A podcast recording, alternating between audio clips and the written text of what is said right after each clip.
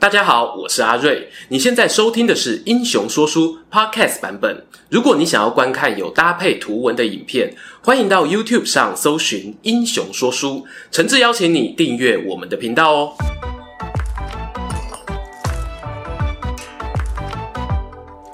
Hello，英雄说书的观众朋友，你们好，我是说书人阿瑞，替大家带来精彩的英雄故事。还记得啊，上回我们拍了介绍海军大将山本五十六的影片，大家有在底下留言区讨论得非常热烈。今天呢，我们也来讲个同期的名将，不过他厉害的地方哦，不是在战场上发光发热，而是一位敌后作战的高手。没错，他就是日俄战争时期在欧洲最火热的超级情报员明石元二郎。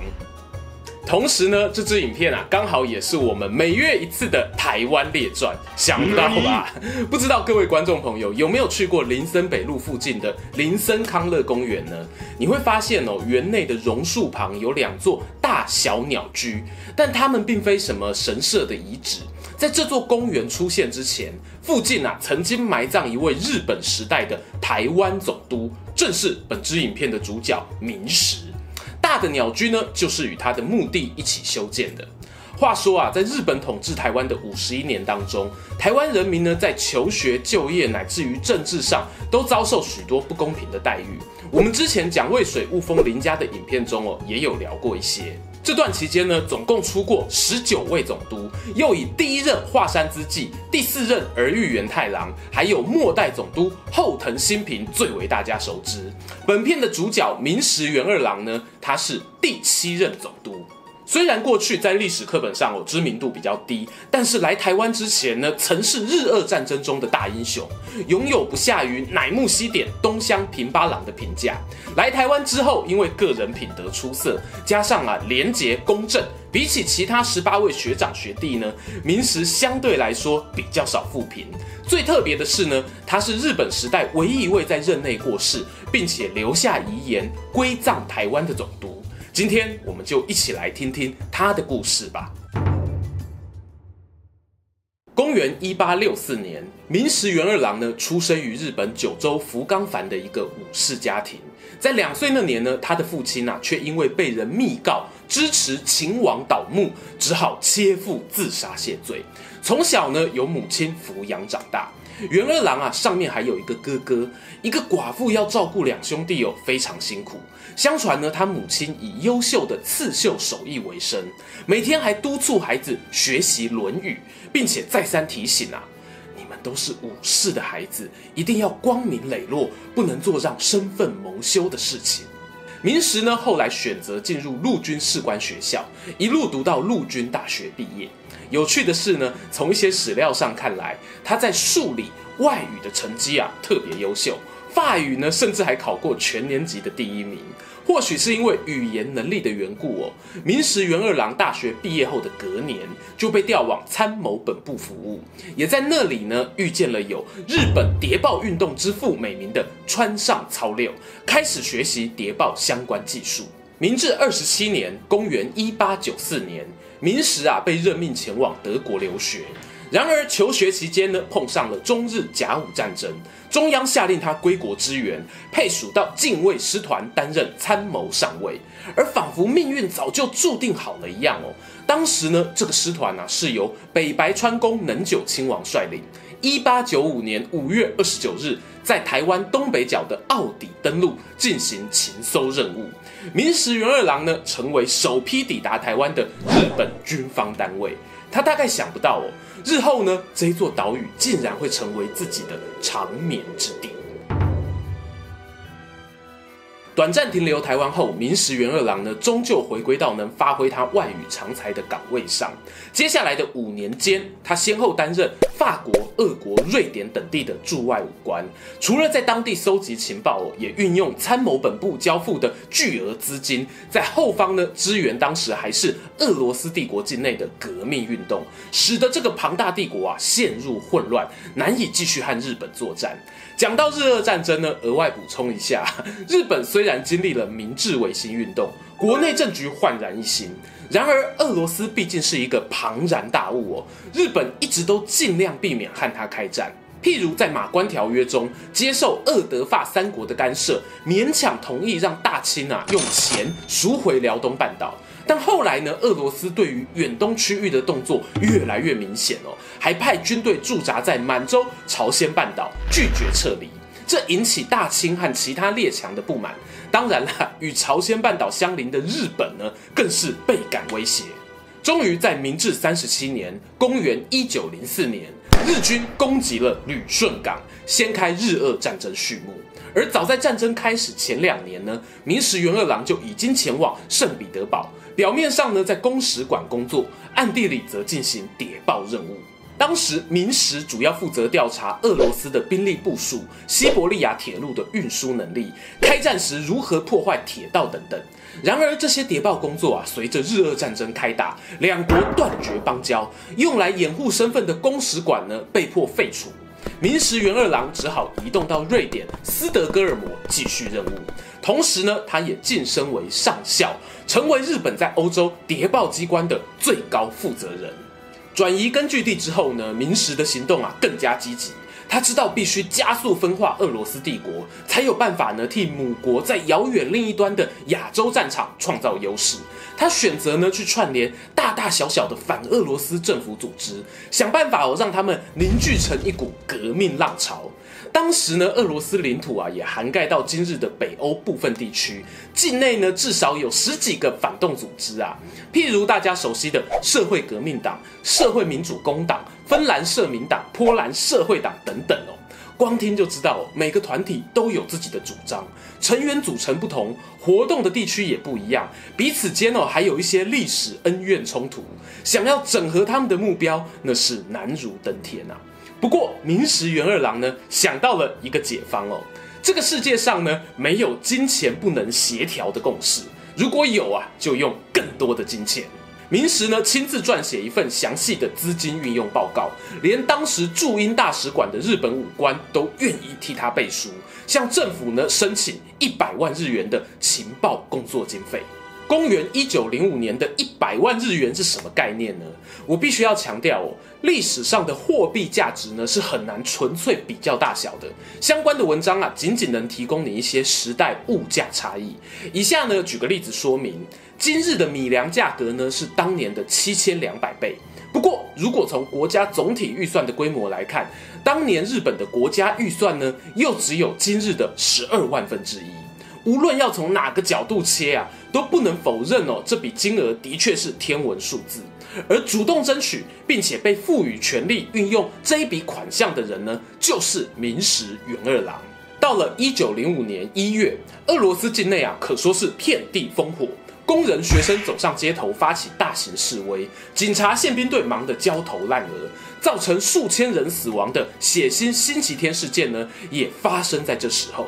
而新年期间呢，刚满四十二岁的明石仍在斯德哥尔摩根据地。他接到我军方的喜讯，地球的另一端呢，乃木西点大将率领的陆军第三军攻陷了南攻不破的要塞旅顺。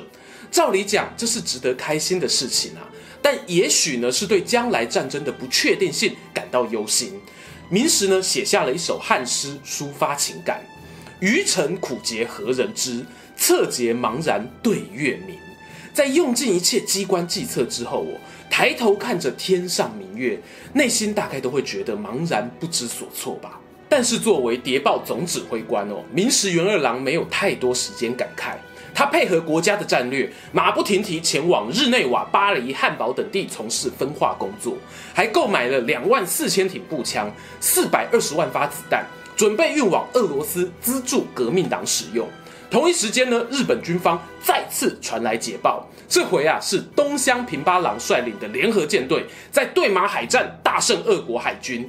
如今讲到日俄战争，我们往往都会记得乃木希典浴血冲锋，东乡平八郎乘风破浪。相比之下呢，明石元二郎他在欧洲哦搭火车躲避敌国特务的追捕，好像气势上呢就弱了一点。幸好啊，明石呢他有写诗当日记的习惯。在某次从巴黎前往柏林的路上，他发现哦自己被便衣警察跟踪，幸运逃脱之后呢，他就留下一首诗：今夜不知何处宿，明朝晴雨洗幽间。这种不知道能否看到明天太阳的心情，或许呢就是情报人员的最佳写照。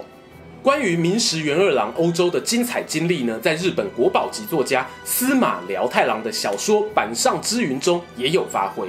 后来还翻拍成电视剧，描写明石呢身怀巨款，搭乘火车啊要去和革命党人列宁会面，策动他回国发起革命。这两人呢在历史上确实见过面哦，但是不是如小说中有过那么戏剧性的对谈呢？我们就不得而知了。近代网络呢流行一种说法，强调明石的攻击甚至比东乡乃木大将还要巨大。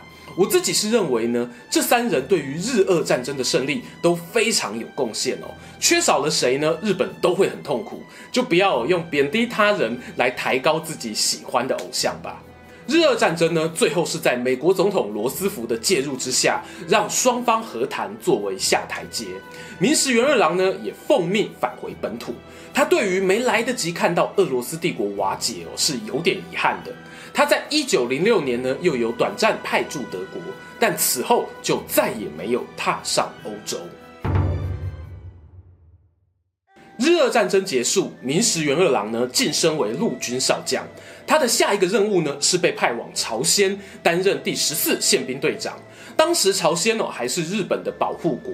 到了一九一零年发生日韩并合事件，明石呢又调升为宪兵司令官和警务总长，协助朝鲜总督对于殖民地实行军事化统治。他总共呢在朝鲜待了六年半，也曾指挥本地的宪兵对于非法集会进行取缔。据说啊，明石元二郎呢晚年曾对朋友表示哦，那一段驻韩经验带给他不少感触，日后啊来到台湾才能够往好的方向去发展。明石在朝鲜的任务啊，是一九一四年结束的。到他一九一八年来台湾之间呢，有人形容他是被困在军方的派系斗争当中，升迁困难。作为一个情报体系出身的将军，总会被人家质疑啊，你上过战场吗失败算什么军人啊？他是不是因为心灰意冷哦，才转而来台湾放手一搏呢？顺带一提，在明石接任台湾总督前，原本有另一个职缺啊，是陆军第一师团长。大家都觉得他有机会递补，但没有想到最后呢，却是被派去管理台湾这么具有挑战性的任务。但或许呢，是明石过去顶级情报员的经历太特别，所以消息传出来哦，台湾当时的新闻媒体都纷纷报道，这可能会是有史以来最值得期待的总督了。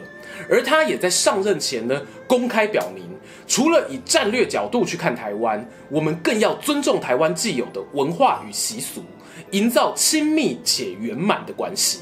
光是能提出这一点呢，就和之前的六任武官总督有非常大的不同。明石元二郎在台湾的任期是一年四个月，扣除他后来卧病的时间，大概剩下一年左右。但他展现了不同于历代总督的热情，用满满的行动力啊去建设这座岛屿。明石呢，他不是靠标新立异来吸引注意力的人，对于政府原先重视的政策呢，仍然努力执行。譬如日本时代很重视的卫生、教育、交通三大方向。卫生方面呢，他推动下水道工程、普设医院、制定总督府医学学校规则等等。教育方面呢，也在初等教育以外实施中高等教育与技职教育。当然啦，殖民政权哦，最让人诟病的国语教育呢，也包含在内。交通方面呢，则是以公路、铁道的扩增为主。他延续执行前任的中央山脉横断道路计划、宜兰线铁路的建设等等。但是啊。明石元二郎呢，有他特别的地方，譬如他注意到女性的受教权，发布了台湾公立高等女子学校规则，而且呢，很重视哦巡视地方这一件事情，用一年不到的时间呢，就跑遍了全台各地，哎，这在历代总督中呢，也是十分罕见的。